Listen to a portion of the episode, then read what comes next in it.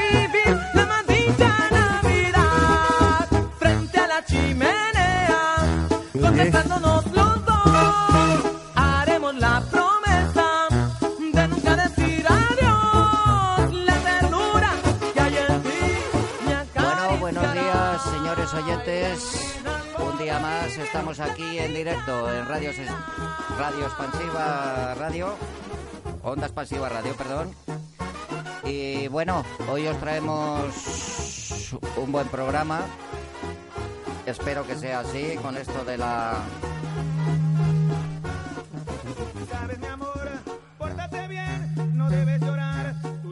con esto de la lotería. Espero que sean afortunados. Sean afortunados, como decía, con el número el número premiado hoy, que madrugó madrugó bastante. 26.590. ¿A alguno le tocó? A nosotros no. ¿A vosotros no? No. Pues lo importante, a mí sí que me tocó, me tocó el amor. Hay que pensar en el amor en esta Navidad. Bueno, vamos a empezar con los, con los saludos. Vamos allá. Bueno, pues empezamos por César, venga. Venga, yo como siempre, pues saludos al mundo mundial. Creo que con eso está todo dicho. Y, y un saludo muy especial a los que nos siguen, que sobre todo los de mi sección eh, son yo creo que un poco masoquistas, pero bueno, les gusta sufrir. Buenos días, yo saludo a los oyentes, a Mari Carmen, a Luis, a, bueno, a los ausentes hoy Yolanda, Cristina, no, María Cristina y Beatriz y Alfredo. Feliz Navidad. Buenas, aquí Cristina Altable, felicitando a los compañeros que están en Navidad, como Luis, y a todos los familiares y amigos que nos escuchan, y a los del Banco del Tiempo. Feliz Navidad.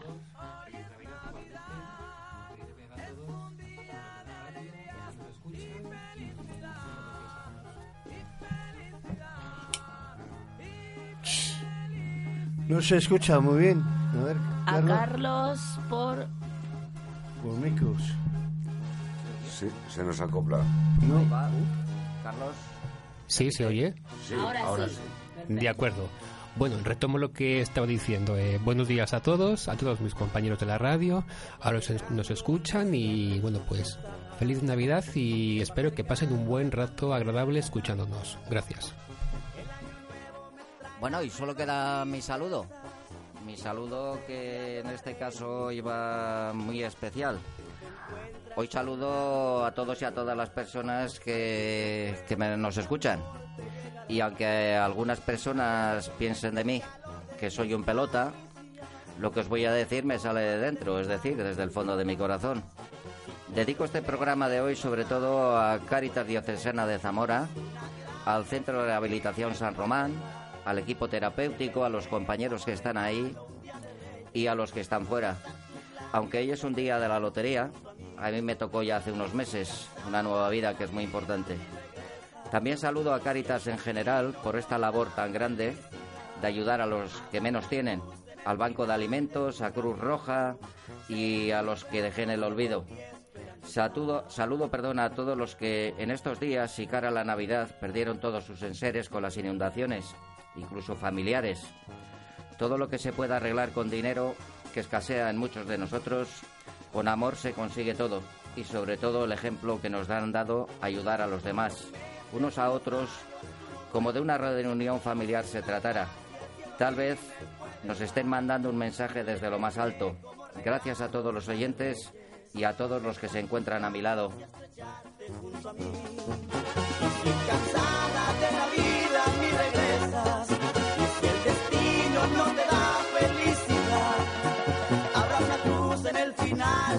Camino.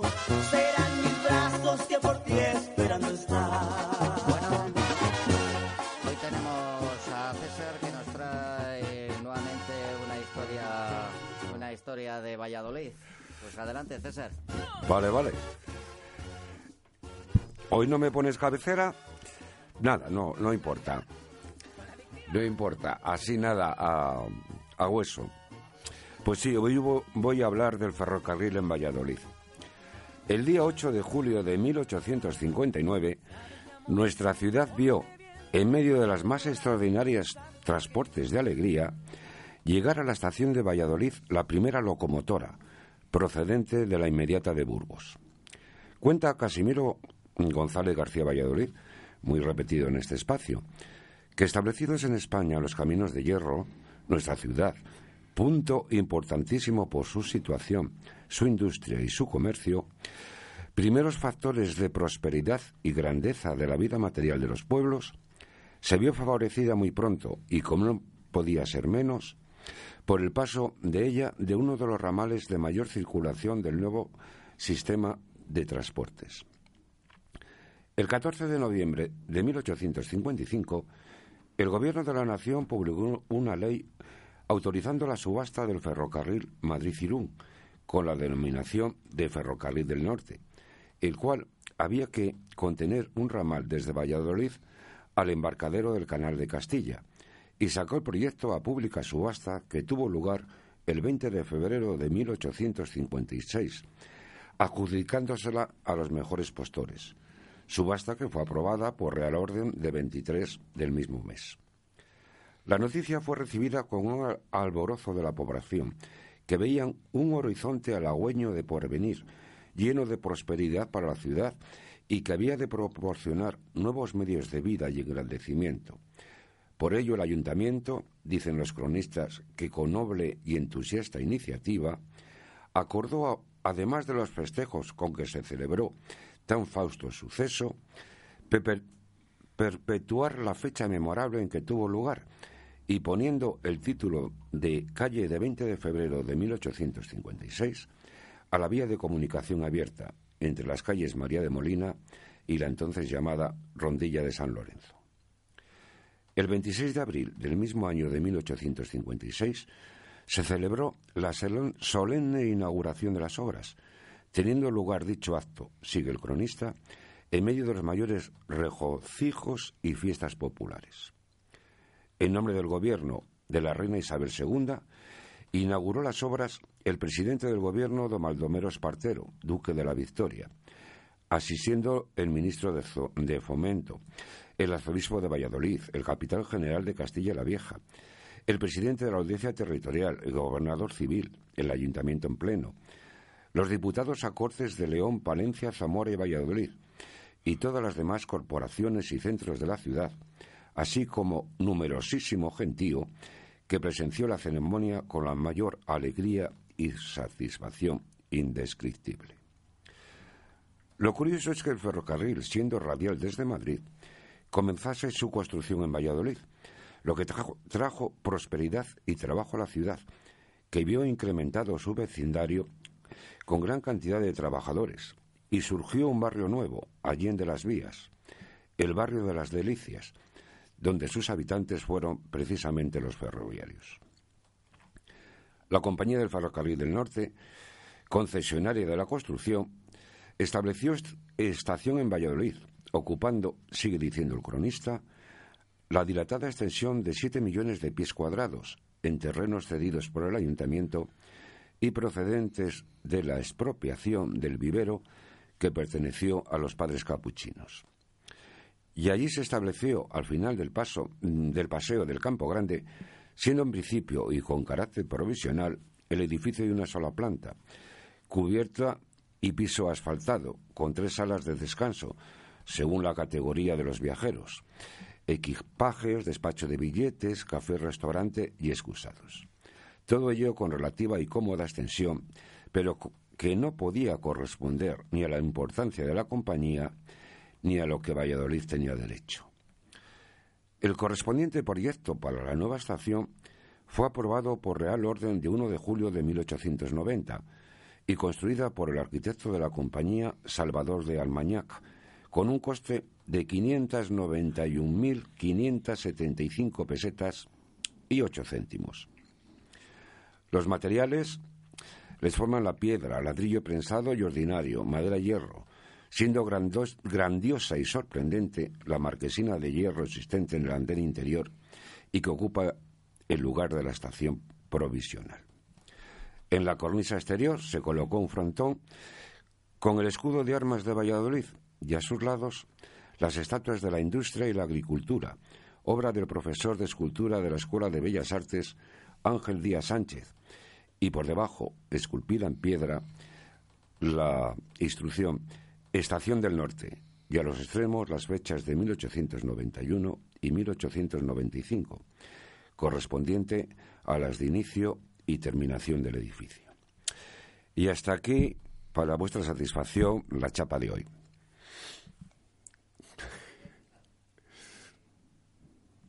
Bueno, no se te... Exacto.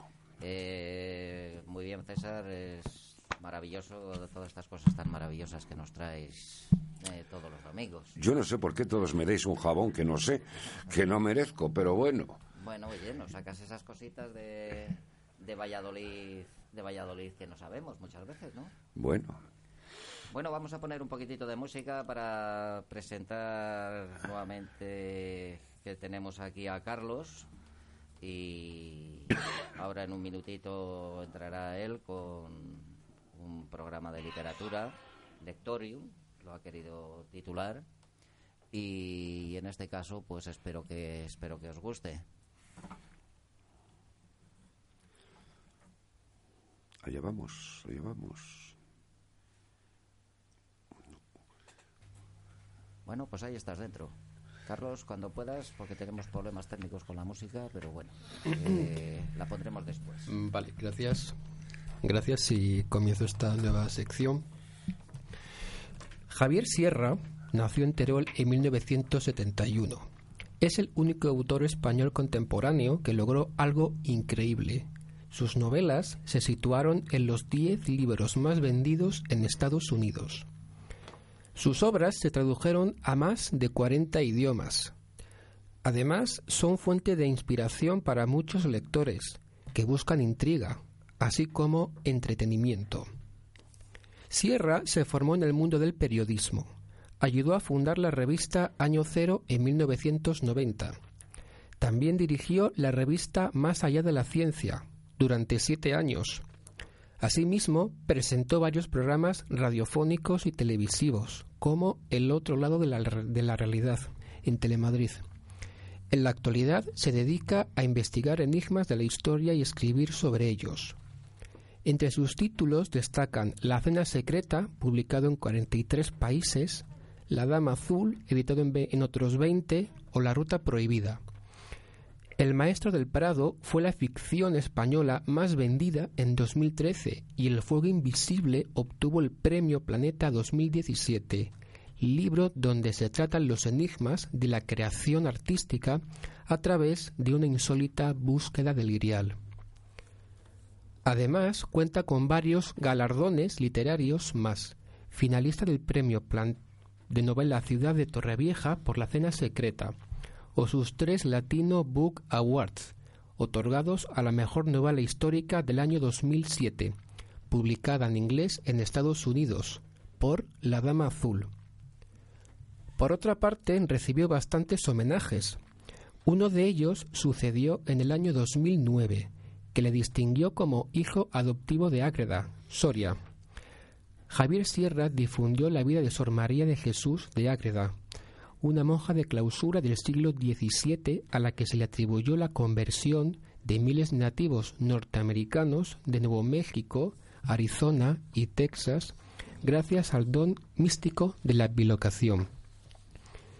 Asimismo, Sierra recibió en el año 2017 la Cruz de San Jorge, la más alta condecoración que concede la provincia de Teruel. En el año 2018 fue nombrado hijo predilecto de su ciudad. Ambos reconocimientos subrayan la contribución de su trabajo al honor y buen nombre de la tierra que lo vio nacer. Todos sus libros tienen un denominador común. El lector puede cruzar a otros mundos. Para ello, Sierra se documenta sobre misterios científicos e históricos. El autor trolense explica que su trabajo literario debe ser entendido como un todo. Mientras que en mis libros de investigación traslado grandes preguntas al lector, en mis novelas pongo a funcionar mi imaginación para proponer respuestas que nos las despejen, comenta. La precocidad destaca en la biografía de este escritor. Se adentró en el mundo de la comunicación con apenas 12 años. Dirigió un programa de radio semanal para una audiencia infantil en Teruel. En esa época había escrito sus primeros artículos y relatos. Cuando cumplió los 16 años, ingresó en la prensa escrita. A los 19 años, estudiaba la carrera de periodismo en Madrid y participó en la fundación de la revista Año Cero. Su primer libro vio la luz cuando Sierra tenía 24 años. Desde entonces, Javier Sierra difunde lo mágico, lo sobrenatural, las creencias en lo exótico. Sus obras son el resultado de su esfuerzo. Encumbraron a Sierra como un autor con una voz propia autorizada, único en el panorama literario contemporáneo. Actualmente vive en Madrid.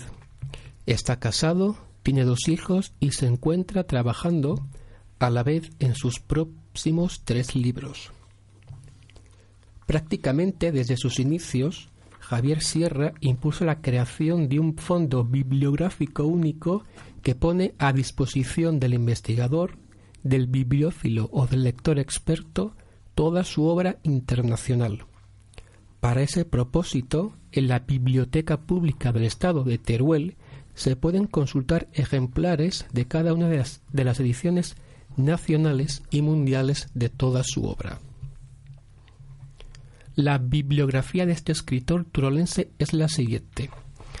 El fuego invisible, la pirámide inmortal, el maestro del prado, el quinto mundo, el ángel perdido, la ruta prohibida, la cena secreta, las puertas templarias, en busca de la edad de oro, la dama azul, la España extraña y Roswell, secreto de Estado. En el fuego invisible, Javier Sierra nos presenta a David Salas, prometedor lingüista de la Trinity College de Dublín. Salas narra la historia, el lingüista piensa que viaja a Madrid en busca de un pequeño tesoro antiguo relacionado con sus estudios. Sin embargo, desde su llegada se dará cuenta de que aquello era una mera excusa para convencerlo. En Madrid comenzará una aventura, al estilo del archiconocido Robert Landau. Estará acompañado de una mujer, Pau, por la que se sentirá atraído desde el primer momento. Ella le conducirá hacia una lucha por descubrir la verdad que hay detrás de las leyendas del Grial. En su camino se encontrará con lugares mágicos de la geografía española, como la Font de Montjuic o la iglesia de Santa María de la Santa Cruz de las Heros. Asimismo, se conocerán personajes históricos que tuvieron algo que ver con estas leyendas, como Valle Inclán o Unamuno, y con familiares que nunca estuvieron para él porque esperaban el momento justo. Bajo el paraguas de Victoria Goodman, quien le enseñará todo lo que fue en realidad su abuelo, Salas empezará a comprender en España, su país de origen, todo lo que su abuelo escondía. David se verá, casi sin saber cómo, dentro de una organización secreta a la que se le llama la Montaña Mágica, coordinada por Victoria Goodman. Esta organización está formada por otros cuatro como él, en la que se le pedirá su ayuda para completar el equipo que irá en busca de la verdad sobre el grial. Siguiendo las distintas rutas que el grial ha protagonizado a lo largo de los años por el territorio español, el grupo se dividirá en tres, tocándole a David y a Pau visita Barcelona, otro punto en común con una, con una novela de Dan Brown. Allí descubrirá que no todo es como parece, que hay mucho más oculto detrás de esa búsqueda de lo que pensaban, que la mentira es también una fuerte base de estas leyendas y de cualquier historia, y que la traición estuvo tan viva antes como ahora.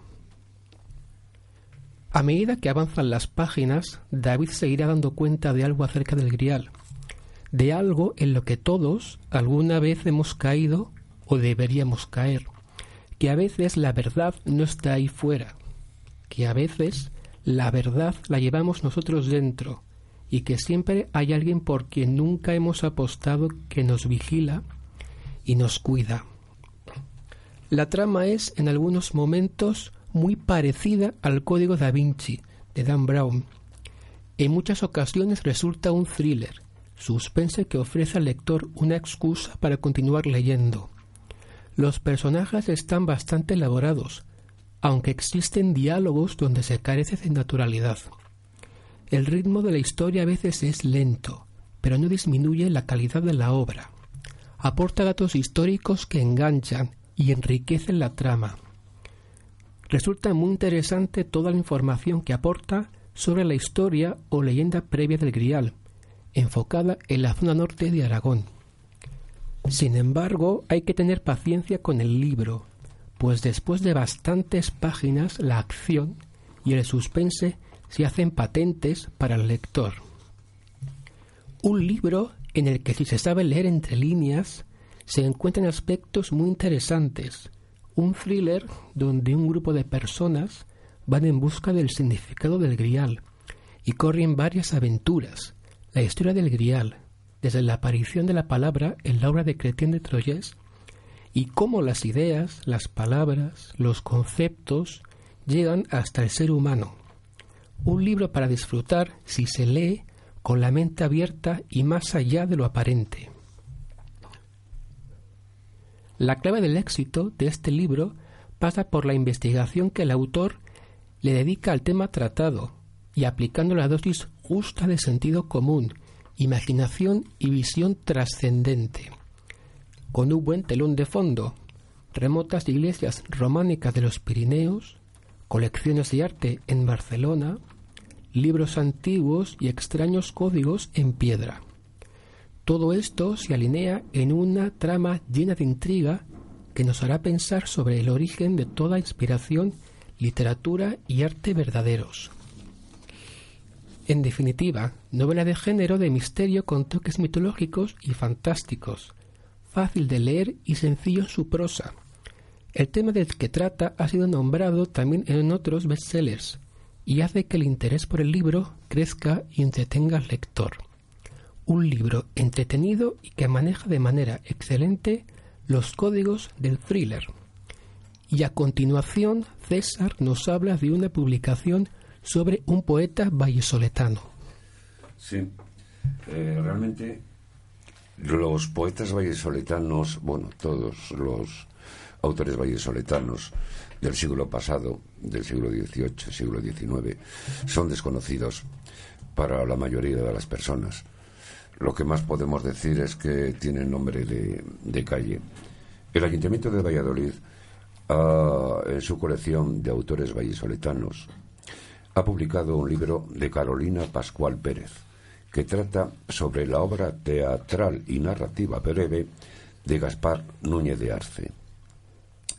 Carolina Pascual ha realizado un exhaustivo estudio de la presencia del insigne escritor vallisoletano en la prensa madrileña entre 1850 y 1905, para reconstruir su personalidad en todas sus facetas, como periodista, autor literario y político destacado. Fruto de una minuciosa investigación del contexto político y literario en el que se desarrolla la producción literaria de Gaspar Núñez de Arce, Carolina Pascual analiza su obra narrativa y teatral, dando a conocer nuevos textos publicados en su momento en periódicos y reivindicando la figura del mencionado escritor, uno de los literatos más representativos de la literatura española del siglo XIX. Creo que es un libro interesante para los que les gusta conocer Valladolid, sus personajes, y para mí su obra eh, ha sido magnífica.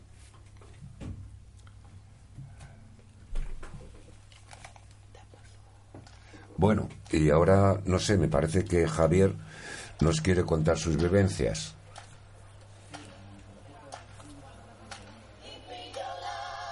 Bueno,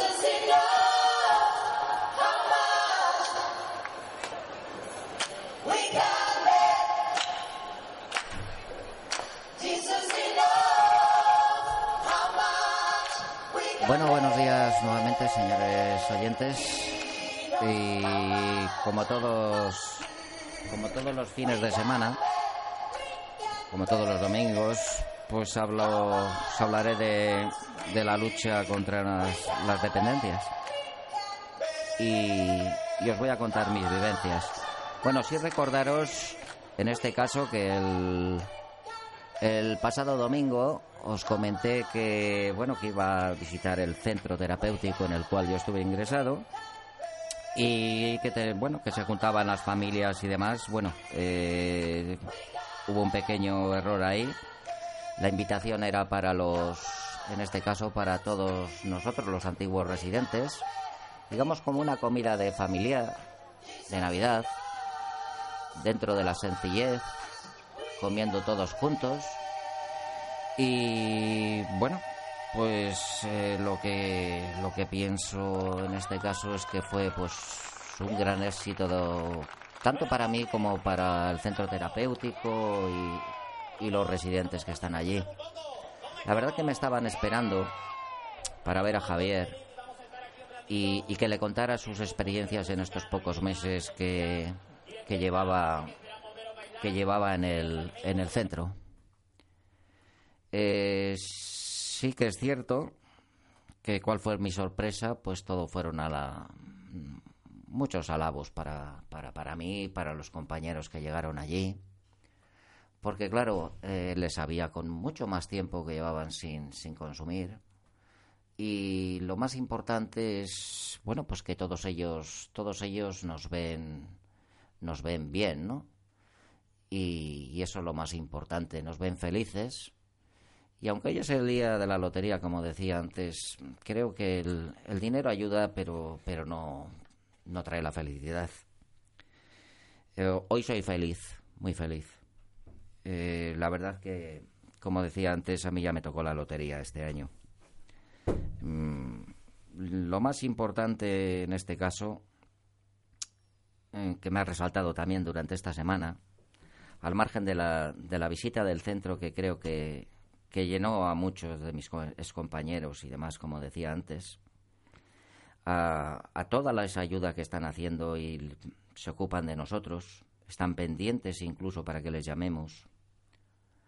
y, y la, la gran ayuda que está haciendo en este caso Caritas en aquella zona, ¿no? Eh, es, es evidente con tantas personas y, que hay en la calle, como decía antes, que no tienen hogar, que no tienen dónde ir y están abarrotados los centros. Muchas veces en esta Navidad pues no pensamos en esto, pero yo sí que se me deja, se me deja el alma en, en este tema.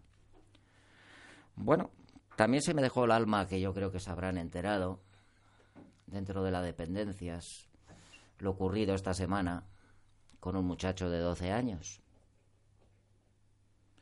Estuvo tirado en la calle con un coma etílico. 12 años, señores oyentes. Y sus amigos eran de 15. Lo peor de todo es que el muchacho estaba inmovilizado en el suelo. Según lo han dicho en los, en los informativos. Y, y la verdad es que los viandantes o nosotros, los que pasamos por allí, hacían caso omiso del chaval que estaba tirado en el suelo. Yo creo que hoy os voy a hablar del amor, que es lo más importante en esta vida. Amor hacia todo. Pero ¿dónde está el amor y dónde está, no sé, la humildad de uno mismo? En fin, no sé cómo, cómo determinarlo, ¿no? Pero, pero, pero con 12 años la verdad que es que rompe mis estadísticas ya. Bueno, eh, ante eso, vamos a hablar de más, más alegrías. Yo os digo esto pues porque yo creo que debemos de pararnos a pensar, a pensar en esta vida cómo podemos ayudar a los demás y no y dejarnos de tanta tontería y tanta tanta guerra, tanto orgullo que tenemos metidos dentro de nosotros, ¿no? Bueno, luego el viernes, el viernes estuve en una actuación muy maravillosa y estuve en el Festival Solidario en las Cortes, que en este caso, pues bueno, pues eh, estaba el capitán Corchea, José Luis Gutiérrez. Bueno, la verdad que me encantó cómo, cómo se dirigió a los niños y demás, a los niños y a los mayores, porque lo que más, aparte de la grandiosa actuación que hicieron todos, la verdad que me entusiasmó. Lo que más me entusiasmó de toda la actuación es que no hablaba más que del amor. Sin amor no hay nada. La vida está llena de amor, y con amor a los niños, a los pobres, a los que les falta algo. Ese es lo mayor o, el punto que más me bueno me llenó me llenó en ese en esa actuación la verdad lo pasamos todos muy bien y, los niños mejor bueno eh, como en definitiva te vuelvo a saludar felicidades porque fuiste tú, capitán Corchea, que me has abierto otra vez los ojos con el amor. Y yo creo que, bueno, luego tendremos a Cristina, que nos va a hablar de refranes. Vamos a estar completitos hoy. Pero yo voy a hablar del amor, porque amar es este tímido silencio cerca de ti, sin que lo sepas, y recordar tu voz cuando te marchas, y sentir el calor de tu saludo. Amar es aguardarte como si fueras parte del ocaso, ni antes ni después, para que estemos solos entre los juegos y los cuentos sobre la tierra seca. Amar es percibir, cuando te, ausentas, tu perfume en el aire que respiro. Y contemplar la estrella en que te alejas cuando cierro la puerta de la noche. Estos versos destacan la parte del amor vinculada con algo muy sencillo, la sencillez y la humildad.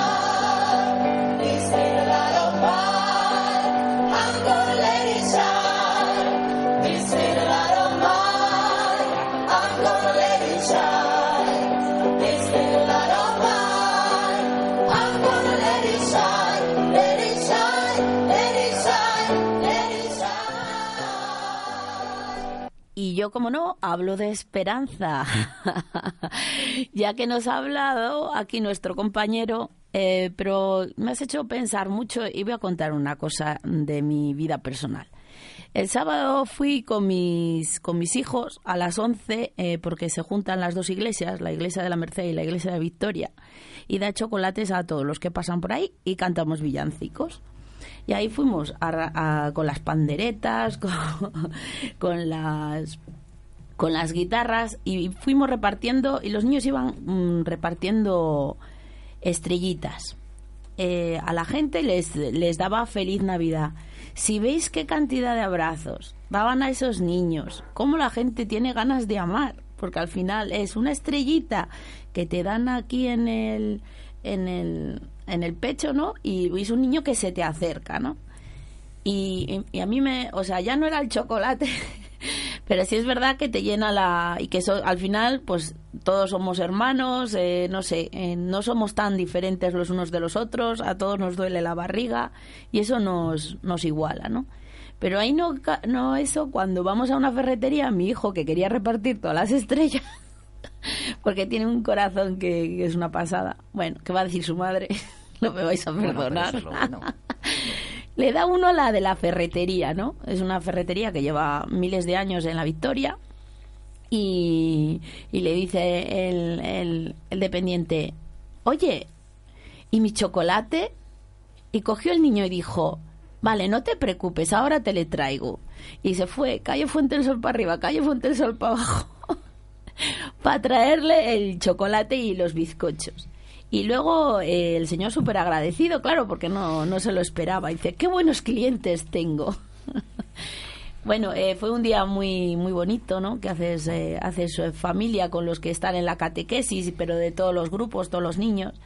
Pero no llegamos ahí cuando fuimos al centro cívico porque hay un contenedor de gafas que tenía un montón de gafas y yo digo, bueno, pues vamos a dejar las gafas aquí para los niños de, de África. Es como una especie de una ONG de que recoge gafas en los centros cívicos y, y recogemos las gafas. Y dice mi hijo, ah, mamá, y se mete en el centro de mayores.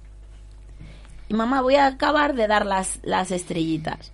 Eh, bueno, estaba la gente eh, viendo cada uno en su mesa con su periódico y empezó a dar estrellitas y la gente le rechazó las estrellitas. La mayoría, o sea, tenían tanta pena dentro. Imaginan, eh, yo supongo, ¿vale? Que la soledad de estos días, de que nadie se acuerda de ellos, de que ya no, están sus seres queridos, tenían tanta pena que viene un niño, le da una estrellita y no, y no la entonces, por eso eh, me quería acordar de lo que decías tú, que hay mucha gente sola, que hay mucha gente sin afectos y que, bueno, que son días que, que, aunque sea con postura, pero vamos a, a, dar, por lo menos a los que tenemos a nuestro alrededor, un poco, un poco de cariño. Y, eso es todo.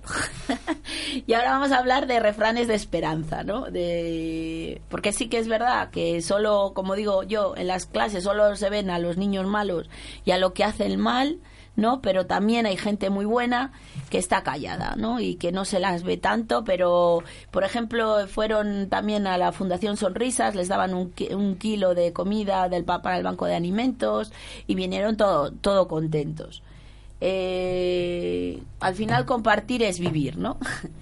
Eh, hablando de refranes de esperanza, cuando una puerta se cierra, cientos se abren. A quien espera, su bien le llega. Nunca es tarde si la dicha es buena.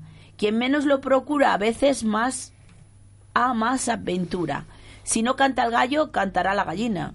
Sufrir y callar y mejor tiempo esperar porque hay veces que son rachas, que vienen rachas malas, bueno, pues hay ante la adversidad recomienda este refrán no airarse ni enojarse con la fortuna, conviene tener paciencia y esperar mejores vientos. Tiempo vendrá que el triste lo alegrará. Don vino al asno vendrá la... Bueno, este es un poco extraño. la dicha que tarda con gusto se aguarda. A falta de pan, buenas son tortas. Salud, día y ollas componen cosas. De donde diere y ruede el mundo como quisiere. toma los caminos, todos los caminos conducen a Roma. Hay muchas maneras de llegar a los objetivos. Ni lo dulce ni lo amargo dura tiempo largo. No hay nublado que dure un año. No hay mal tan grave que mm, si no se acaba, no se acabe. ¿Vale? Todo pasa. A cualquier dolencia es remedio la paciencia. Quien canta, su mal espanta. Juntando los bienes con males resultan todos los años iguales. Unas veces ganando y otras perdiendo, vamos viviendo. Del mismo modo que el anterior, este refrán constata la volatilidad de la fortuna, que estamos en, en eh, van a ser algunos agraciados y los cambios de suerte en el transcurso de nuestras existencias. En general constituye una afirmación de conformidad con la vida y una conciencia de que los sucesos del mundo unas veces nos benefician y otras nos perjudican. Otra versión de este refrán es unas veces tropezando y otras cayendo. Vamos viviendo. De características más pesimistas sugiere este refrán que los placeres son escasos y que debemos darnos con un canto en los dientes si las desgracias son escasas. vale, si esquivamos las desgracias. A veces que dices, joder, pero es que no acabará. Todo, todo lo- todas las pulgas, todos los, ¿cómo es? Los perros son pulgas, ¿no? El perro flaco todos son pulgas. Ay, ay. Eso, que estás en una y te llega otra y otra. Podría añadirse que esta sentencia afirma que la existencia no es sino un cúmulo de gracias y desgracias, unas veces pequeñas, tropezones y otras grafas, caídas. De aquí otra variante más simple, pero como dice un, un eh, este es japonés, que si 10 veces te levantas, 11 te tienes, o sea, 10 veces te caes, 11 veces te tienes que levantar. Siempre una más. Bueno, y luego tenía preparado algo eh, sobre la suerte, ¿no? Los mitos y leyendas de la suerte. Que si ciertos números dan suerte, que si ciertos puestos de lotería hay que ir a comprar la lotería, que si los millonarios acaban despilfarrando, o que un segundo de buena fortuna eh, es mil años de mala suerte. Hoy los desmentimos. La suerte está echada. Eh, que gane el mejor o el más afortunado. Pero qué, qué casualidad. Siempre es unas terceras personas, un vecino, dos calles más atrás. Pero a ti nunca te toca. Y a lo que les toca eh, se les, y es también hay otra leyenda como que al que les toca se les cierne una maldición, que yo creo que eso es la envidia, diciendo como te toca, tú eres millonario, ojalá de los de alrededor. ¿Vale? Y tiras tú y que tiras por tu vida por la borda y pienses, si me tocara a mí, otro gallo me cantaría diciendo, los otros le despilfarran el dinero, ¿no? Pero yo lo haría bien. Mitos más populares que los números, eh, que hay números de la suerte y otros de la no suerte, que si los ri- que si los que les toca son despilfarradores, que si te mejora la salud, que si no vuelvo a trabajar, ¿vale? Entonces estos son mitos que a lo largo de, de lo que es la, la suerte. Entonces voy un poco a, a desmentirlos, venga. Eh, mm, un momentito que me aquí está. Los números de la suerte. Uno de los mitos más extendidos son las manías personales de cada uno en la elección de los números. Hay personas que llevan usando la misma combinación toda la vida. El 1 el 1 el 1 y nunca toca. Otros escogen fechas importantes las de sus hijos las de su matrimonio o sus números favoritos por, más que lo intente, la numerología no te hará millonario, a no ser que hayas sido agraciado con una especie de don de la adivinación. Pero con más que tengas el pálpito de que tu combinación es la correcta, porque pertenece a una serie de cifras importantes para ti, todos tienen la misma posibilidad de salir, todos están en el bombo. Ningún número es mejor que otro objetivamente, aunque sí vives con la misma ilusión con la que juegas a la lotería. Tal vez coseches más éxitos en tu vida personal que lo que es eh, no pierdas la ilusión, ¿no? Al final el querer el, el- y la actitud, la actitud. Eh, otra otro mito es son despilfarradores. La investigadora sueca de la Universidad de Gotemburgo, Hed- Hedemus, examinó atentamente cómo los ganadores de lotería reaccionan tras obtener el premio gordo. En su libro Pennies from Heaven, Pennies caídos del cielo, en español señala que la prosperidad financiera repentina puede afectar drásticamente a la salud psicológica y el entorno social del afortunado. Pero todo influye. Si el montante total es compartido, el grado alto o bajo de riqueza, y si el dinero puede suponer un riesgo o bien una oportunidad para mejorar la vida de quien lo tiene. Esto depara varios escenarios, pero no todos están abocados al despilfarro. Se puede usar el dinero ganado para pagar los préstamos, mantener un estilo de vida normal igual al que llevabas antes, disfrutar de placeres egoístas que los demás no se pueden permitir, o bien lograr la independencia económica. Por otro es en mejora la salud. Los ricos son mucho más saludables. Esto es lo que comúnmente se cree, ya que tiene acceso a bienes muchos más en muchos, ¿vale? Más sanos pero también a vicios que no están al alcance de los mortales. Dos investigadores del Institute of Labor Economics, llamado Benedict Poyo Andrew Clark, publicaron un estudio en el que explotaron la relación entre el nivel de ingreso y la salud bajo el contexto de haber ganado la lotería. De esta manera examinaron cómo podía afectar a la salud física y mental el hecho de haberse convertido en millonario de noche a la mañana. El resultado, ganar la lotería no mejora la salud para nada. Por y Clark descubrieron que si en algo afectaba era la salud mental de quien se hace con los primeros premios. Normal, con tal cantidad de dinero ha de replantearse la vida unas cuantas veces del mismo modo, habría que tener cuidado y vigilar la cartera, no sea que con la celebración, el champán e invita a los amigos te lleves una, una sorpresa en el saldo de tu cuenta corriente. Y esto es más pobre de que como empezaste. Eh, no vuelvo a trabajar. Quizás el más famoso de todos ellos, eh, arramplas con el premio gordo e instantáneamente te despides de tus compañeros de oficina, de tu jefe. Pero esto no sucede así exactamente. Eh, de la en la Universidad Nacional de Singapur estudió bajo qué condiciones los ganadores de la lotería podrían continuar en sus trabajos después de atender el género, la edad, la educación, la ocupación o la satisfacción laboral. Descubrieron que la centralidad del trabajo y la cantidad de ganancia económica recibida eran los factores que influían en la elección. ¿Vale?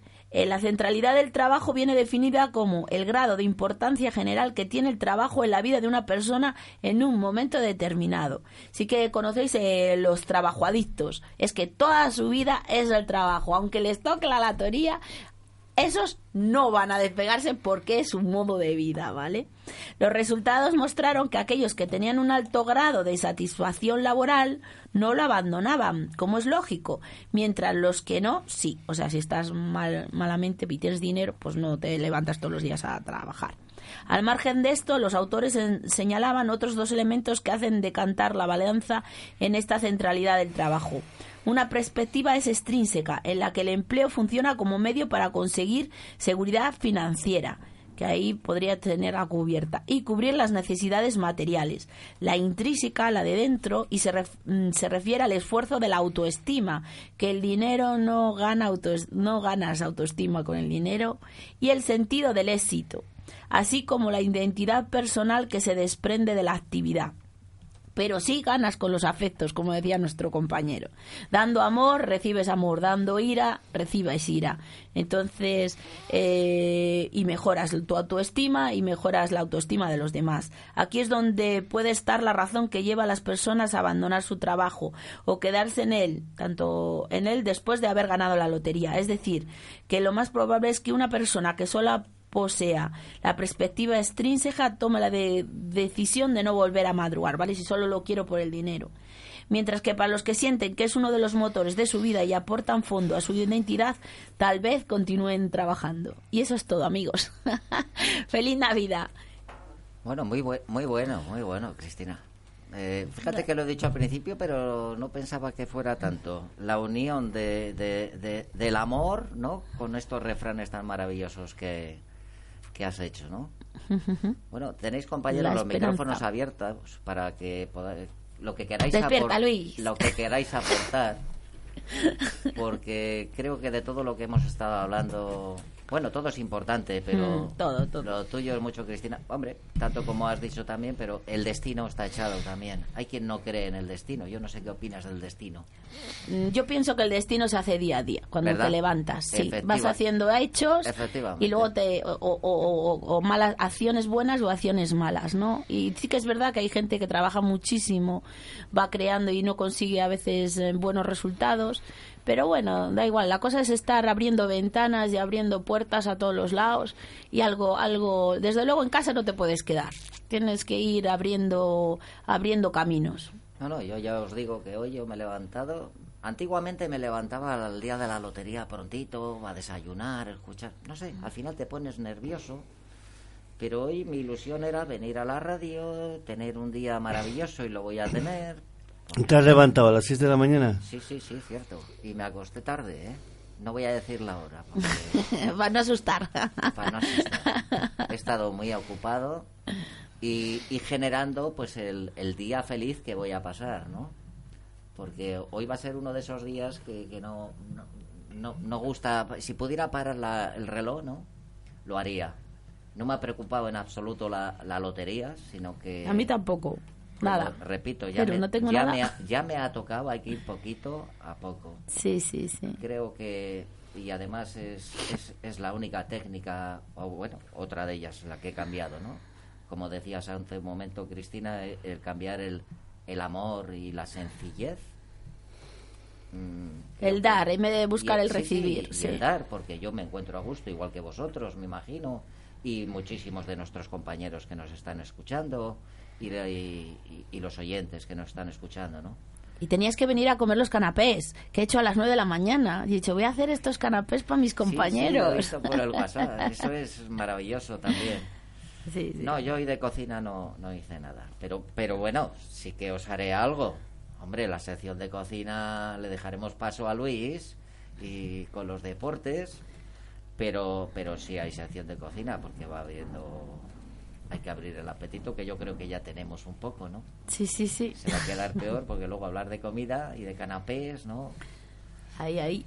Lo, lo bueno que tiene que es que ahora, a principios de, de la Navidad, ¿no? Pues todas estas cosas, pues, uy, se nos hace la boca agua. De ¿no? la panza a la danza, ¿no? Sí, Dicen. sí, sí. Pero luego ya, para Reyes ya vamos mal. Ya vamos llenos, ya. Ya y para estamos ya después de, de Reyes, todo. bueno, ya las comidas, ya, es que, puf, Pero qué bueno es, yo dame un- unos huevos con chorizo, pero al lado de alguien que, que esté a gusto con él. me da igual que comamos, eh, aunque sea para ti, me da igual.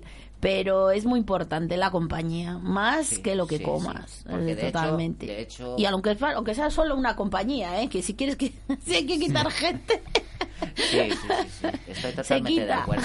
Yo, yo para mí, eh, no sé vosotros, pero el día Nochebuena, lo más importante es la familia. O sea, sí que comes, pero como que comes por comer. No sé, el, día Navidad de los restos es que sabe riquísimo todo. Riquísimo. Y fíjate, y la que te haces también, ¿eh? La familia que te haces, quiero decir, porque sí, yo sí. tengo, por ejemplo, la suerte de que tengo vecinas y tengo un trato directo con ellos y a veces que la familia no te da buenos resultados y la, y, y la gente de fuera te da más, mejores resultados que la familia consanguínea. Mm. O sea, la que nace y la que, te, y la que se hace, las dos familias. sí, sí, así es. Estoy totalmente de acuerdo. Bueno, pues vamos a poneros un, un poquitito de música y, y pasaremos paso a, a César, que nos hable un poquitito de los deportes. César. Oye, César, te han cambiado el nombre. Ah, César. No, perdona, César Luis. Luis, Es que Alfredo. como estás tan ausente, hoy, hoy hablas...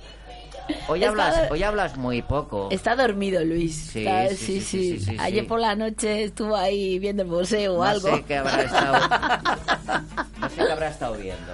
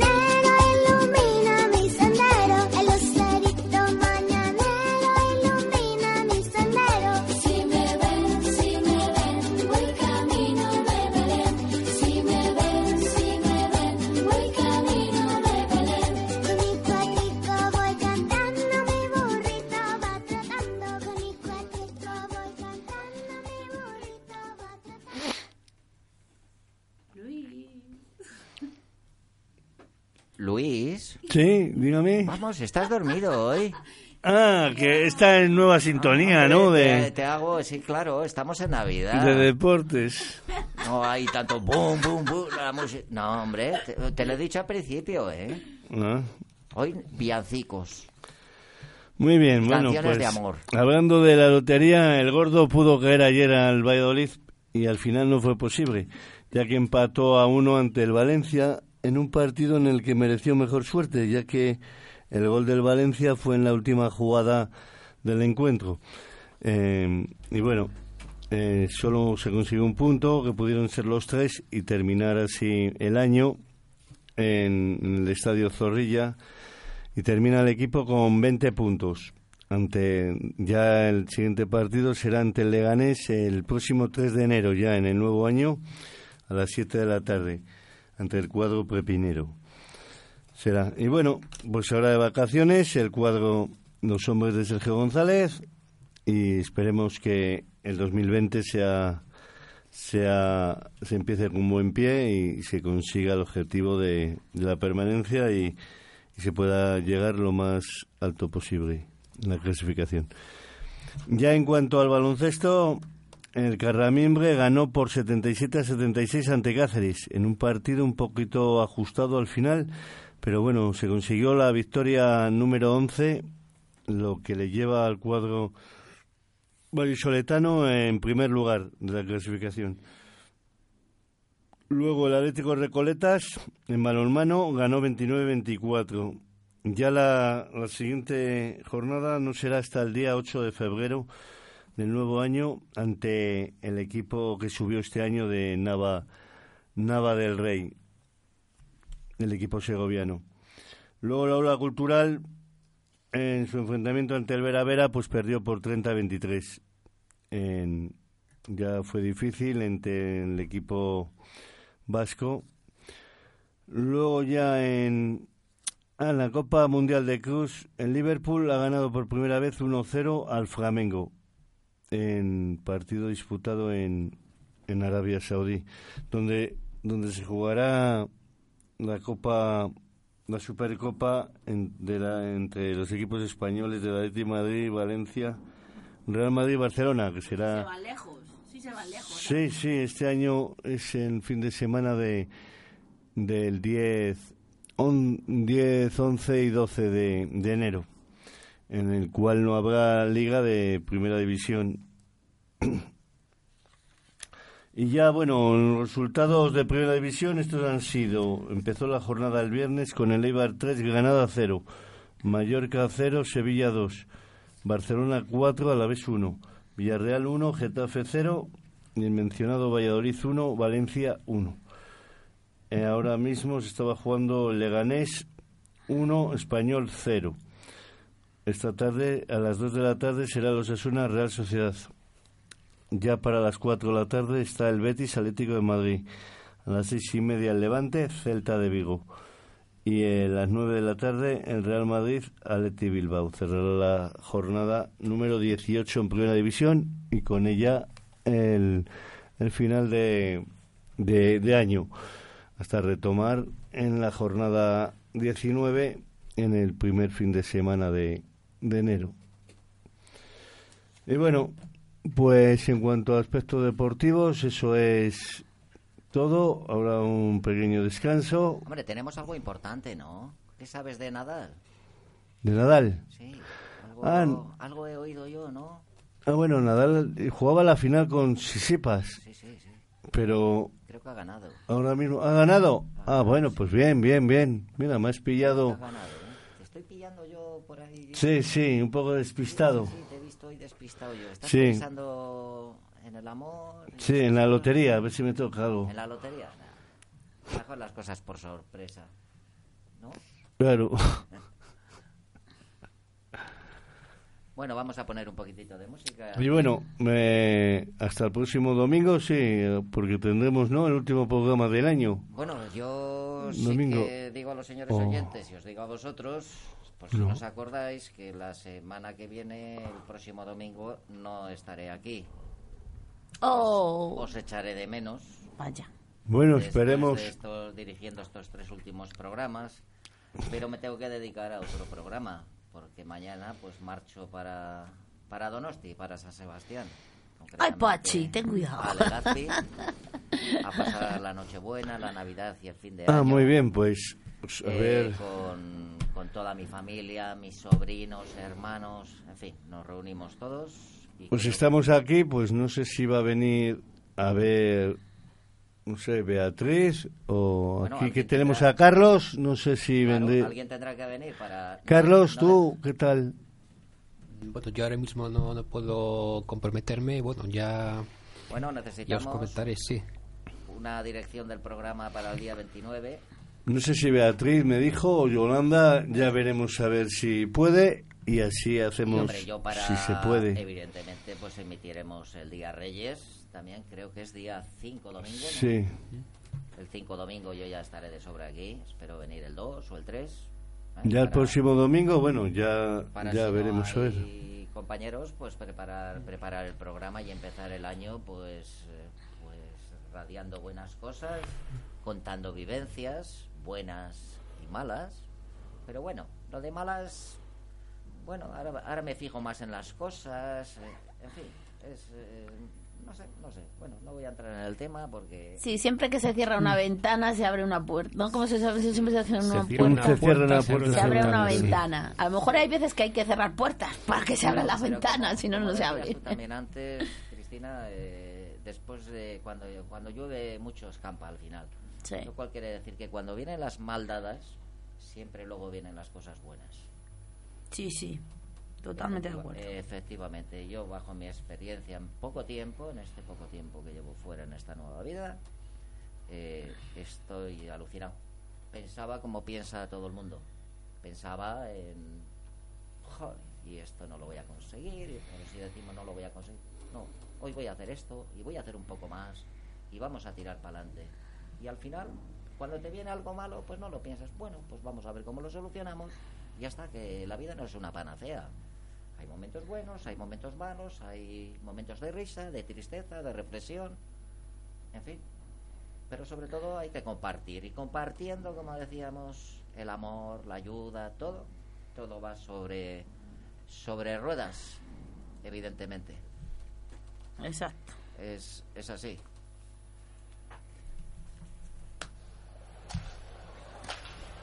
Cocinito, cocinito. Hoy que toca cocidito, fabadita, lentejitas. No, hoy no sé qué vamos a hacer. La cocina Algo- de Las Javier. recetitas, en tu recetita, recetitas de Javier. Yo creo que. No sé, mira, no, no lo tengo escrito, ¿eh? Nada más he puesto el título de.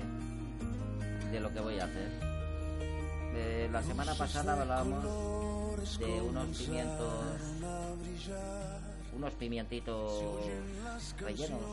Guau, qué muy rico. facilitos de hacer. Y he pensado que mm, en la sencillez está el todo. Y os voy a dar hoy otra receta de otro pimiento relleno. Genial. Eh, muy sencillito de hacer. Y. Bueno, esto me recuerda a Carlos Aguiñano, ahora que ya voy a. Eso, yo apunto, yo apunto, cojo boli y papel. Al, al- al norte. Ahora que me viene dentro de la cocina. Rico, rico. Sí. Eh, Arguiñano el otro día estaba viendo el programa, ha sido el viernes. ¿El viernes? Sí. El viernes vi su programa de, de televisión porque me gusta verlo, ¿no? El pro- los programas de cocina. Luego yo, en este caso, pues los corrijo y lo hago a mi manera, ¿no? Como podemos hacer. Ahí como el Masterchef. Pero- Vas metiendo tu toque. Sí, terminando, terminando su programa hacia las dos decía que se tenía que marchar porque por la tarde, por la noche iba a estar en el hormiguero de invitado con el Pablo Motos aquí, que me encanta también. Y, y fijaros lo curioso, quiero resaltar esto, ya no la cocina, porque esa persona, Arguiñano, que va, dijo que, que no sé si 70 años por ahí tiene, y, y lo único que transmitió durante todo, todo, todo la entrevista fue el amor y el ayudar a los demás. Y, y diciéndolo claro, ¿no? Que, que nos dejáramos de bobadas y que nos preocupáramos de, de ser más amorosos. Sí, O sea, sí, sí, sí. Porque la verdad se está perdiendo. El mundo está corrompido de tal manera que, bueno, que estamos en cocina, pero es que ya nos centramos otra vez en, en la violencia de género, las violaciones de los grupos, y esto no termina nunca. No sé, por algún sitio tendrá que romper. Pero la verdad, las cosas que no están bien hechas, pues no están bien hechas. Se puede cambiar, pero si no queremos cambiar, Se han perdido los valores, eh, se han perdido mucho el... No hagas lo que no quieres que te hagan, ¿no? Claro, claro. Bueno, pues vamos hoy con un pimiento relleno de tortilla. De tortilla de patata. Vamos a hacer una tortilla de patata metida en un pimiento. Eh, a mí me ha dado mucho, mucho éxito cuando tenía... Estaba en la hostelería. Y cuando lo preparas en casa es muy facilito. Para los que se quieren iniciar y no saben hacer bien una tortilla de patata, bueno, pues los ingredientes son pues como si fuéramos a hacer una tortilla de patata. Cogeremos y pelaremos la patata en cuadraditos, en láminas, como más nos guste, con cebolla, sin cebolla. Utilizaremos aceite de oliva virgen extra. Yo es que es lo que más me gusta y es como mejor queda. Y una vez que tenemos frita la patata, eh, cogeremos y la ponemos a escurrir bien. Mientras, tanto, pues eh, como os voy diciendo los ingredientes así, eh, habremos comprado unos pimientos italianos de estos eh, largos, verdes o rojos, como mejor veáis. Y los compramos que estén lo más redonditos posible. Calculamos la sartén que tenemos para cogerlos o más grandes o más pequeños, pero que esté totalmente redondito. Eh, Sabéis que cuando vamos a, a- comprarlos, les hay que están más aplastaditos, más planos. Bueno, su- suelen tener más carne. Bueno, eh, cogemos y una vez escurrida la, patata pondremos una sartén o la misma sartén, la hemos limpiado previamente y utilizaremos con aceite virgen extra de oliva. Eh, pondremos a calentar un buen chorro de aceite y comenzaremos con una cucharilla a rellenar los pimientos del preparado como si fuéramos a hacer una tortilla de patata y lo vamos rellenando hasta, o sea, el pimiento lo hemos limpiado previamente, le hemos quitado el rabo, las pepitas que tiene dentro y lo rellenamos de la tortilla. Hasta arriba. Cuando el aceite está bien caliente, vamos introduciendo uno a uno en la sartén. Para que le pegue el golpe, nos cierra de medio pimiento de la parte donde va el rabo, eso se nos queda sellado. Y luego le damos la vuelta para que selle la otra punta y ya no se nos salga. A partir de ahí, cogemos y lo ponemos al mínimo. Y eh, cuando vemos cinco minutos, tampoco hay que ponerlo. Hay que tener en cuenta que cuanto más lo pasemos, eh, más se va a secar la tortilla adentro. Pero la verdad es que es curioso que pues, nos pasemos un poquitito de tiempo, va a quedar cuajadita la tortilla por dentro. Bueno, apartaremos los pimientos y los pondremos pues en una fuente o en un plato. Y esperamos a que se enfríen. Le podemos servir acompañado de unas patatas fritas, de un poco de ensalada, en fin, de lo que se nos ocurra.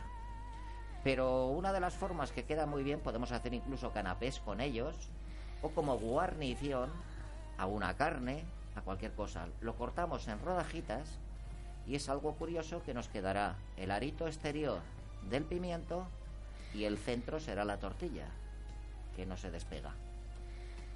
Algo rico, rico. Muy bueno. Sencillito de hacer y, demás. Bueno, y os he preparado también otro, otro canapé. Otro canapé que, bueno, pues en mi tierra se llama el canapé de chaca. Así los llamamos. Es, es muy sencillito de hacer. Los ingredientes que necesitamos lo voy a poner a lo facilito, ¿eh? A lo facilito. Luego el que quiera pues, pues, pues, eh, hacer una maonesa, pues la hace. Bueno, necesitaremos varitas de cangrejo. Le compramos las que mejor nos vengan, las frescas dan resultado, buen resultado, que las tenemos en muchos centros comerciales. Y necesitaremos también unos huevos cocidos. Bueno, pues yo para un bol mm, pequeño, para unas 10 personas aproximadamente, vamos a hablar del, de bol mediano, pues cogería un par de paquetes de, de varita de cangrejo. Si son congeladas, dejamos que se descongelen. Lo cortamos en láminas y lo hacemos cuadraditos muy pequeñines. Y lo ponemos en el bol. Luego los huevos cocidos, cuatro o cinco huevos, les picamos muy finitos. Las yemas yo las cojo y con los mismos dedos, pues las cojo y las, en este caso las, las, eh, las machaco, ¿no? Con, la- con los dedos. Y lo- la clara, que está totalmente, totalmente gruesa o, cuajada, pues la cortamos en- con el cuchillito y encima de la tabla la vamos haciendo picaditas. Con la picadora queda más deshecho, queda más, más curioso, más rico así. Y luego, por lo que decía, la mahonesa. Con un bote de mahonesa del que compremos, de eh, los restos que se ponen boca abajo, el que se os ocurra. Le mezclamos la mahonesa y bueno, mm, por ¿Y allí- ajo? ¿Ajo? No. Ahí es donde iba a ir Ah. al ajo. Eh, por allí, por mi tierra, pues se suele coger y se, se coge y se pica el ajo muy finito o se machaca con el mortero, bien machacadito, o con los trituradores de ajo, que son como una brelatas, pero que lleva, no sé, como un manguito que se introduce el ajo. Eh, para los que. Bueno, y lo mezclamos con la mahonesa antes de mezclarlo con, con todo el resto, ¿no? Para los que esa sensación del ajo eh, no les va mucho o no les gusta, eh, lo tenemos en especias, el ajo molido. Eh, yo es el que le utilizo mucho, porque acompaña mucho al, al huevo cocido, que también, mira, os lo voy a hacer ahora sí, pues es algo que se hace mucho en mi tierra y es un pinchito de entrada que queda muy bien. Bueno, una vez mezclado, ya sea el ajo crudo o ya sea el ajo, bueno, el ajo crudo, o yo lo he hecho algunas veces también, el ajito cortado en cuadraditos, bien doradito en la sartén, luego lo apartamos, le escurrimos bien en un papel, o sea, lo depositamos en papel de cocina y lo mezclamos con todo ello. La verdad que queda un crujiente, algo espectacular. Y una vez mezclado lo montamos pues en pan tostado, pero bueno, yo recomiendo pues ese pan si compramos el pan en rodajas o, o que nos ha sobrado pan, lo tostamos en el tostador y la verdad es que es algo algo espectacular, algo sencillo, barato y que queda muy rico. Y bueno, vamos a ir a por un tercero, que ya no, ya no, bueno, pues el huevo cocido. Ah, ya que hemos hablado de los huevos, el huevo cocido lo cortamos en dos mitades. Lo cogemos y le ponemos un poco de mahonesa, ya sea con el de ajo o ya sea la mahonesa sola por el tema de los niños y demás. Un trocitito de pimiento morrón si es eh, natural mejor, o pimiento frito, eh, ya sea verde, ya sea rojo, una anchoita y una aceituna rellena de anchoa, espectacular, rápido de hacer, en fin, son o los huevos rellenos. Le abrimos a la mitad, le quitamos la yema y luego cogemos y lo rellenamos pues a nuestro gusto. Con la chaca mismo con mahonesa, con lo mismo que hemos hecho para los canapés de la chaca, en este caso con el huevo y mahonesa. Y luego las yemas las suelo apartar cuando hago el huevo relleno. Y queda muy fino con un colador de estos metálicos. Se introducen las yemas dentro y con una cucharada sopera vamos aplastándolo dentro del colador y por la parte de abajo nos quedan eh, como si fuera el hielo que se derrite, eh, ¿sabes? Eh, vamos pasándole la cucharita y queda un, un filtrado de la yema del huevo tan finito que es que mm, queda muy lujoso y presentado en la mesa. Yo solo hago con el rallador a veces. Claro. Con el rallador te queda así como nieve. Sí, pues con el colador, como es muy finito, te queda una nieve muy fina, muy fina. Y es la suavidad, es como los purés. Los purés, si Mm. los pasamos por el chino, una vez hecho, pasado con la batidora, le pasamos por el chino, hacer la prueba, de verdad. La textura te queda más... Te queda esa suavidad, esa textura. Mm. En fin, ya no hablemos, pues eh, bueno, lo que más ahora cuando venga yo de Donosti, eso es seguro, porque mi, mi, mi cuñado que me estará, cuando me oiga, como ya sé que voy a venir con puerros y todas esas cosas, el pan casero, bueno, y con algunos kilos de más, seguro que también vendré.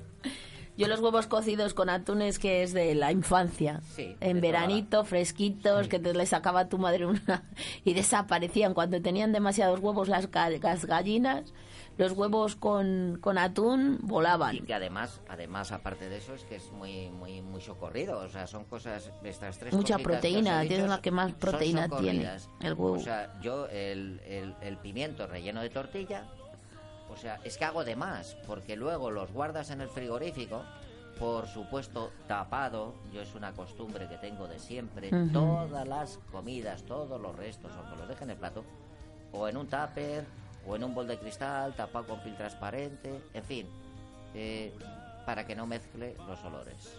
Porque luego hay frigoríficos que abrimos la puerta y ya sabemos lo que hay dentro. Sí, sí. Pero lo peor de todo es que un queso abierto sin tapar y Un cabrales ahí dando... por ejemplo. Olor. No, es que luego todo sabe más o menos a lo mismo. Y Sí. unos pimientos ahí o lo tal, o cualquier comida, Contaminas, por aunque sea el sabor olor. de todo. Y lo que es peor, que cuando acabas con ello, el frigorífico sigue oliendo. Entonces, eh, como siempre, o sea, yo es, algo que siempre he aprendido. Y, y, y, repito, de Arguiñano, que, que como es de mi Es el, pues, sushi de por la noche, ¿no? El pimiento con el con la tortilla dentro, ya tienes el, el, el canapé hecho sí, sí, para pa- por la noche, mira, claro.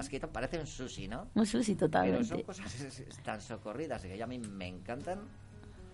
Y, y, y- y gusta, ¿eh? Y a los niños no os cuento. Y sanas, Sí, sí, y son sanas. porque es pimiento. Sí, yo, yo lo comentaba, yo me hago, hago hasta los yogures, y ha vuelto mi hija también, en fin, eh, sé lo que como, y la verdad que si encima cogemos productos de la huerta naturales y demás, Mm. pues es... eh, Y aparte que si ya bebes la- el yogur de la yogurtera, la mermelada te la haces tú, luego ya las demás ya, no, ya es una pasada, el tomate ¿no? me lo hago yo, los pimientos... Sí. tal. Todas esas cosas, sí, te pegas la paliza, pero luego qué rico es abrir un bote que lo tienes cerrado al baño María, en fin. A mí me ha Eh, pasado haciendo la nocilla para los niños, mamá, no, de es la comprada, no, de la que haces tú. Eh, no, de la esa no, de la que haces tú, porque O- claro, está más buena. Como el membrillo, ¿no? Cuando O el membrillo, yo traje-. Bueno, yo, yo no, un- no os prometo, me comprometo, que ya sabéis que os traeré cositas, pero ya para después de Navidad. Sí, sí, claro, son épocas ya mucho Que tengo que seguir trajín. reorganizando también mi vida. Y por supuesto, al igual que os decía lo de los frigoríficos, la cocina es la cocina. Yo reflejo a este señor Arguiñano, bueno, ya hay muchos más en la cocina, ¿no? Mm. Pero bueno, ya que hablé de él, por el tema de... el Yo me he dado cuenta el que digo, madre mía, ayer eh, una estantería entera como la que tienes tú detrás, o sea, del suelo al techo, y la mitad de las cosas eran libros de cocina. Sí, sí, sí. Y encima les había subrayado todo, les había... o sea que yo también soy una apasionada Y eh, lo de más la importante, cocina. como os decía, con las comidas, la verdad, eh, el que cada cosa, yo no lo soporto, el que cada cosa, o incluso el pan, quien lo congela Buah. sin taparlo con nada, ni tan siquiera una bolsa, o un helado si lo abrimos y queda destapado. A mí eso me lo dice todo ¿no? en, en una, en una cocina. Hmm. Porque la cocina, mira, podrá estar desordenada, podrá estar lo que pero la limpieza es lo fundamental. Eh, lo fundamental, lavarse las manos, paños limpios, Las tablas de las tablas de cortar. las tablas. Nada de si pollo con lechuga. Pollo o algo, sobre todo hay que tener eh, mucha más, mucha más insistencia en ello y lavarlo con agua caliente y jabón, porque se transmiten más los gérmenes. Los Eh, huevos son muy peligrosos también, también, que hay que controlar mucho la... la- Y, yo he visto, mira, con el mismo paño que, que- que- que te limpia las manos y está horroroso. Luego La encimera. sacan los platos, limpia la encimera. Jolín, yo en mi casa tengo un trapo para pasar la encimera, otro, os hablo de valletas ecológicas para pasar las, los culos de las de las, de las las copas. cazuelas. A ver. Y como siempre, repito, el acero inoxidable y esto, el mistol, el jabón, el pairi, lo que uséis, y un chorrito de vinagre. Y queda como un espejo. Y mis pañitos, el de las manos y el de sacar la vajilla. Hay veces que dices, bueno, si no me he muerto antes, ¿cómo voy a morir ahora? ¿Sabes? Pero En fin. Que se lo digan a- al que prueba en las cocinas, ¿cómo se llama? El de, las, ba- el de los batines estos que va por los bares, al... El chicote, Ah, El chicote, Chicote, al sí. chicote, pobrecillo, qué vomitada se pega. También me encanta, también me encanta. Ya, claro, pero es un programa, es más tipo show, tipo espectáculo, porque claro, ahí sacan unas cosas que no te lo crees. ¿No te crees el- la mierda que hay en las cocinas crees. industriales? Son, que son cosas, son cosas que, que son una realidad. Es una realidad. Yo creo que sí. Es que Mucho vago por ahí. Mucho realidad. cocinero sí, sí, sí, que no limpia. Cocina y Y no limpia. cosas, y son cosas que no vemos. ¿eh? Sí, pero que está. no vemos que vamos a restaurantes Mm. y bueno, que yo he visto muchas cosas Mm. y la verdad, se me quitan las ganas de comer y no vuelvo por allí. Está claro. Sí, sí, cuando te que- vas quedando, en, estás en la barra y te quedas ahí pegado. "Cuándo- saber cuándo, cuándo la limpiaban. No, hay gente que hace muy buenos trabajos, ¿eh? Hay gente que es- lo tiene impoluto todo. Sí, bueno, pues, eh, hombre, al fin hemos pasado un programa creo que agradable. No sé qué opináis. Muy bueno, muy bueno. Luis, buen rato. Luis, Sí. Luis, Hola, buenos días. Hola, buenas noches. Luis. Bueno, pues eh, con mucha pena yo me voy a ir, pero pensaré en vosotros mm, de no estar la semana que viene. Y bueno, quiero despedirme de todos. Prefiero que os despidáis primero vosotros, porque quiero hacer una despedida muy especial esta mañana. Y qué mejor eh, que despedirse también con una poesía, ¿no? Ay, qué bonito. Sí. Hoy es- Pues empiezo yo, si queréis. Sí, Igual. Pues que paséis unos buenos días o eh, estos días y el resto del año, ¿no? Eh, nos levantemos con ganas de vivirlo, porque como decía Serrat, eh, despiértate eh, como si fuera el último que te toca vivir. Hoy puede ser un gran día. Exacto. pues a disfrutarlo, que solo tenemos 24 horas, sabemos que estamos aquí, mañana no sabemos si lo tenemos y el ayer ya pasó. Así es, así es. Luis, siguiente. Sí, pues nada, feliz feliz Nochebuena, feliz Navidad y y hasta hasta que nos volvamos a oír. Adiós. Adiós. Pues eh, yo únicamente suscribir lo que habéis dicho de, de que en estas fiestas lo más importante es el amor, la humildad, la sencillez y Ay, ay, ay, la tenemos honestidad. que centrarnos en, digamos que lo más importante, no, no en el dinero ni lo- en las cosas tangibles. Y yo creo que eso es lo más importante, sí. Que siempre hay que recordarlo, sí. Humildad y sencillez. Que no has dicho nada ahí, ¿eh? Has dicho mucho. Mucho, mucho. Necesito que me amen, venir, venir. Bueno, pero primero tienes que amar a los demás. Yo amo mucho. Tiene un corazón muy grande. Entra todo. Bueno, os voy a poner un poquitito más alta la música para, para centrarme unos segundos en esta poesía.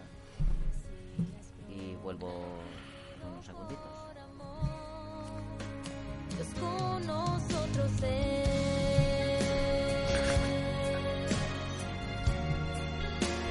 Con nosotros es.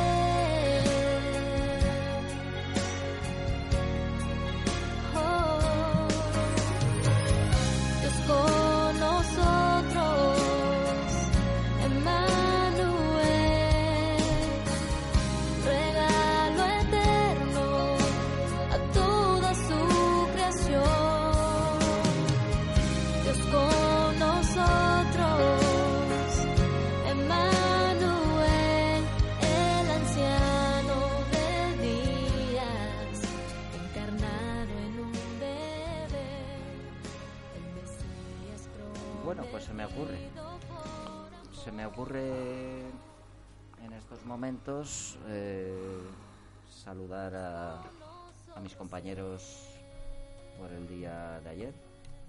Mis compañeros del Big Corrupto. Zorro y Winston. Zorro. También los obreros no van al paraíso, JM. Ayer fui muy feliz cuando llegué aquí y, y os vi. Estuve con vosotros en el programa. Buena gente. Sí, encantadores. pasé una tarde... Es que Zorro me quiere mucho también. La verdad, zorro es muy zorro, ¿eh? sí. Todos, todos os nos Claro. quieren mucho. Sí, nos queremos mutuamente. Y la verdad, bueno, pues aprendí, aprendí, como siempre, como todos los días aprendo cosas nuevas. Yo creo que, bueno, estoy satisfecho, creo que me han salido las cosas mejor hoy en el programa. Como decía, se me ocurre saludar a todo ese mundo y a todos vosotros, saludar a los que están fuera y a los que no están, familiares, se me ocurre muchas cosas se me ocurren pero lo que más importante y lo que más se me ocurre es ser feliz y hacer feliz a los demás y se me ocurre dedicaros hoy una poesía para todos los oyentes a los que me escuchan a los que están a mi alrededor y sobre todo pues a una chica muy especial. Se me ocurre que vas a llegar distinta. No exactamente más linda, ni más fuerte, ni más dócil, ni más cauta. Tan solo que vas a llegar distinta. Como si esta temporada, porque sabes... Mm, Me voy. Como si esta temporada de no verme te hubiera sorprendido a vos también y quizá porque sabes cómo te pienso y cómo te numero. Después de todo, la nostalgia existe, aunque no lloremos. En los andenes fantasmales, ni sobre las almohadas de candor, ni bajo el cielo opaco. Yo nostálgico, tú nostalgias. Y cómo me revienta que él nostalgia. Tu rostro es la única van- vanguardia. Tal vez llega primero porque lo pinto en las paredes, con trazos invisibles y seguros. No olvides que tu rostro me mira como pueblo, sonríe y rabia y canta como el pueblo. Y eso te da una lumbre implacable.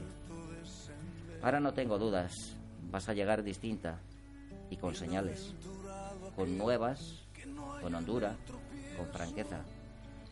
Sé que voy a quererte sin preguntas, sé que vas a quererme sin respuestas, al darme cuenta de la gran conexión emocional que existe y que la distancia ha podido mermar. Que esta Navidad nos una a todos con algo tan importante en la vida como es el amor.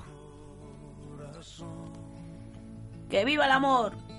¡Que viva la amistad! Que así es la Navidad. Tú has salido un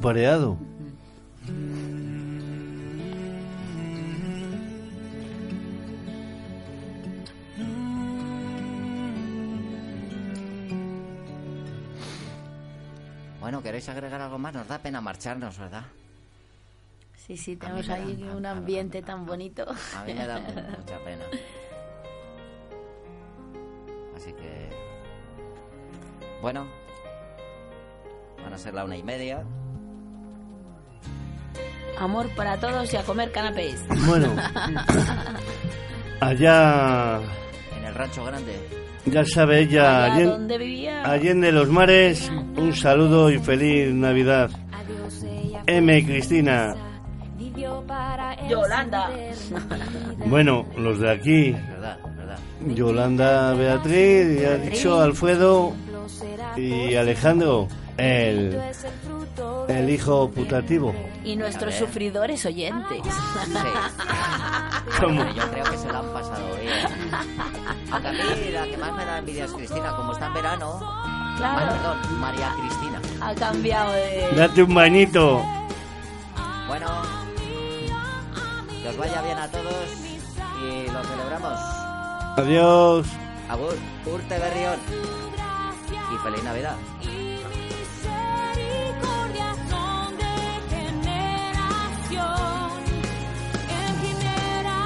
El